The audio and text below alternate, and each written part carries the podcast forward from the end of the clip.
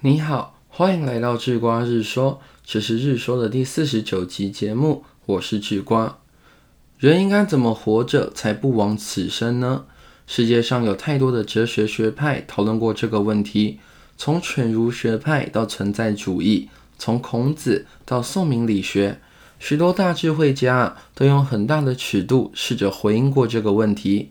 像是存在主义说，人存在的意义。是无法经由理性思考而得到答案的，因此强调个人独立自主和主观经验，或是在中国文化之中所谓的君子之道。但这些回应的规模都太大了，或是都太违反现代的价值观了。有没有一种简单明了的启示，就能让人知道怎么活才能不枉此生呢？还真的有，在《与成功有约》中，作者科维为了说明这个启示。邀请读者一起做了一个思想实验。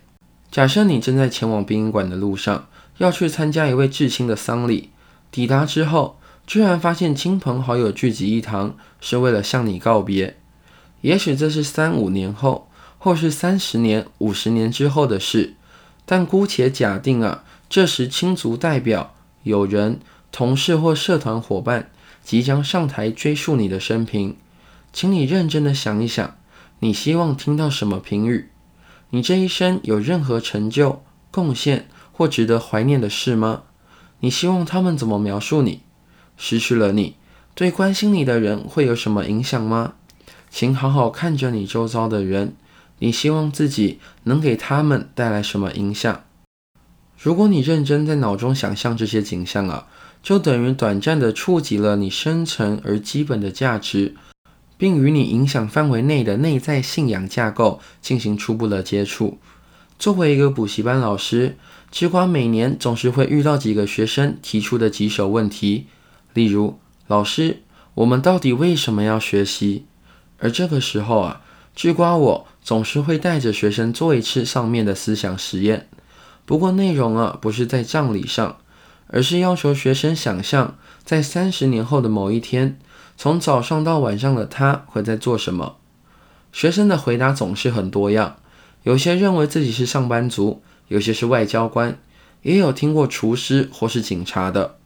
而当他们努力巨细靡遗地描绘三十年后的当天遇到的详细状况时，智管会从旁侧击地问一些问题，例如说警察的那位同学，我会问他。如果在街道上执行时遇到外国观光客来寻求帮助，该如何是好？或是说厨师的那位同学，我问他知不知道西餐跟中餐证照的区别，或是有问过他知不知道蓝带证书的取得方式等等。透过这些问题，学生对未来的想象会更加具体，也会更了解为了达到自己现在希望达到的那个目标，现在的自己应该付出什么努力。这也正是所谓以终为始的概念，以未来理想的自己为榜样，为现在的自己定下应该努力的目标。